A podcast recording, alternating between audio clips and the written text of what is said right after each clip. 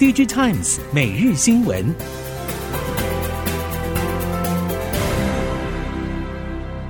听众朋友们好，欢迎收听 DigiTimes 每日新闻，我是翁方月，现在为您提供今天的科技产业新闻重点。首先带您关心，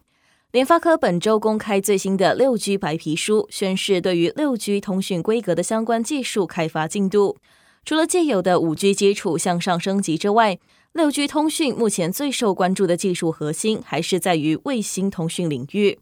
从联发科以及最大竞争对手高通从去年到今年上半以来，针对卫星通讯不断推出新品和新的合作案例，不只显现出卫星通讯的商机，也可以看出卫星通讯作为未来六 G 规格的核心技术地位已经确立。相关供应链业者观察，有鉴于高通在无线通讯领域长期累积的技术经验，以及美国公部门想要在六 G 世代重振美国技术话语权而启动国家队等级的研发计划等因素，高通在卫星通讯领域短时间内应该还是可以稳定的领先联发科。而联发科其实也积极的与欧美各国试图加入卫星通讯技术的新兴业者以及技术团队合作。能够确保落后差距不会被越拉越大。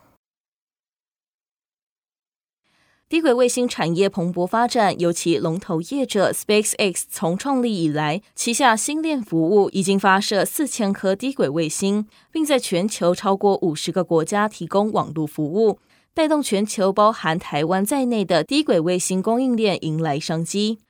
不过，台湾低轨卫星零组件和系统整合业者都指出，目前全球低轨卫星产业由 SpaceX 一家独大，在经营策略上采用封闭式的苹果模式。即使现在台湾供应链业者能够受惠，但在封闭架构和市场扩大的情况之下，供应链恐怕很难像过去笔电和手机时代那样大放异彩。不过，随着 3GPP 有意将非地面通讯架构正式加入公开标准中，可以预期未来在手机连上卫星上有望普及。对于供应链业者来说，是更有参与主动权的机会。目前，半导体指令集已经呈现 X86、ARM 以及 RISC-V 三角鼎立的局势。RISC-V 矽智财供应商金星科技董事长林志明表示，Risk Five 虽然是后进者，但追赶速度快。金星在未来车领域对客户端许下长期承诺，规划每年推出两个车规 CPU，逐步遍及整车微控制器以及微处理器。今年是金星启动车规元年，进入车规就是符合认证，包括 ISO 二六二六二等认证。让相关客户可以在这样的基础设计以及开发汽车产品，包括感测系统里的摄影、雷达、光达晶片，还有引擎控制晶片等。在美商英特格日前宣布总投资金额五亿美元的南科高雄园区制造厂区正式启用之后，半导体材料大厂日本富士电子材料公司最新宣布，将在新竹新设一座先进半导体材料厂，预计二零二六年春季启用，加上台南厂扩产计划，总投资金额将达到一百五十亿日元。占有全球晶圆代工市占将近六成，先进制程技术维持领先优势的台积电，显然是吸引大厂来台湾建厂和扩产的关键所在。日本富士电子材料公司在台湾将有四个生产基地，确保能够供应客户及时且品质稳定的最先进产品。新厂与既有的厂房扩增，预估将创造五十个在地工作机会。根据了解，日本富士电子材料公司竹科新厂主要是为了就近抢十二纳米大饼，而台南则是为了武汉三纳米制成大单。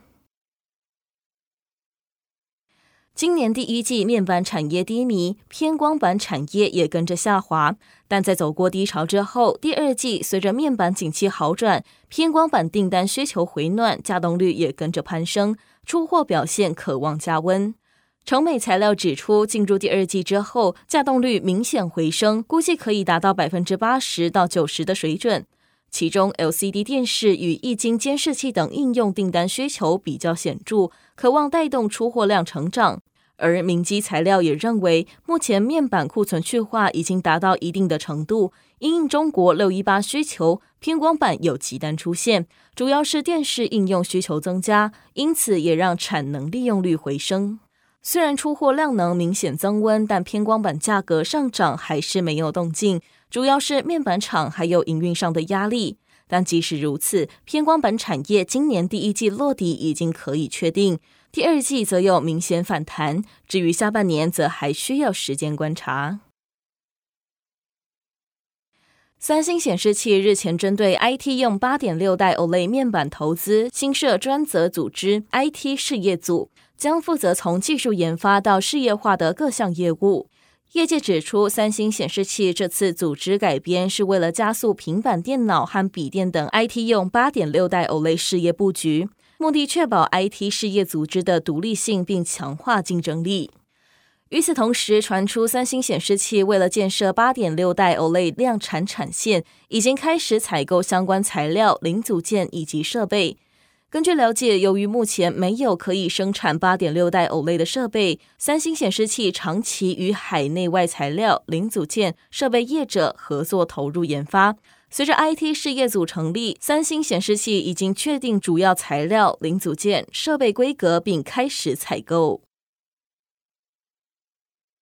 根据调查指出，全球智慧型手机市场持续低迷，今年第一季出货量年减百分之十四。消费者不但延缓换机速度，也倾向于购买更耐用的手机。以个别品牌来看，苹果 iPhone 出货量下滑幅度比较小，而且营收大约占整体市场的一半。而在不同市场当中，iPhone 是欧美国家 Z 世代消费者的首选，而在中国市场，iPhone 也继续不畏华为。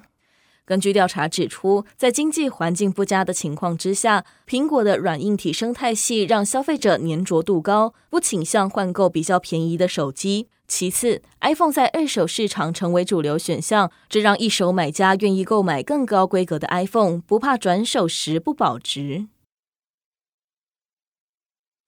尽管苹果 iPhone 是手机市场的常胜军，但今年以来，经由三星电子、OPPO 和 vivo 联手，已经让 iPhone 在台湾销售占比由年初将近百分之四十六降低到三月的百分之三十五，缩减幅度达到十一个百分点。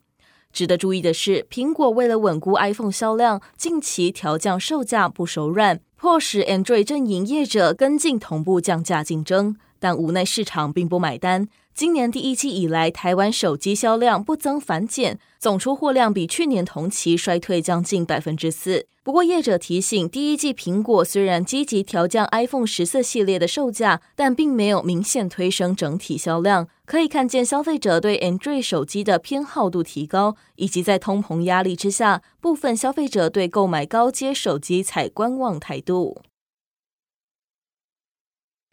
近日，OPPO 突然终止折库业务，引发中国业者对该行动背后因素的广泛猜测。根据南华早报报道，虽然 OPPO 并没有在美国商务部黑名单中，但在这几年中美贸易战中，OPPO 已经有华为遭到美国贸易制裁的前车之鉴。华为除了自行销售智慧型手机，旗下也有晶片设计子公司海思半导体，就像是 OPPO 与折库的关系。分析人士猜测，解散折库应该和财务无关，一项因素是为了避免潜在的美国贸易制裁。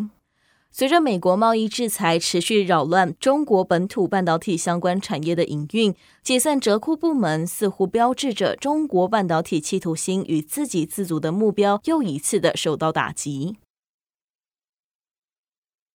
ChatGPT 爆红之后，人工智慧以不同面貌重回人们的焦点。牙科软体新创 Pretiv AI 共同创办人暨执行长周正刚指出，团队开发出 AI 软体，AI 模型训练用的数据可以透过网络爬虫采集公开资讯，关键还是在资料标记如何训练模型辨认脸部特征。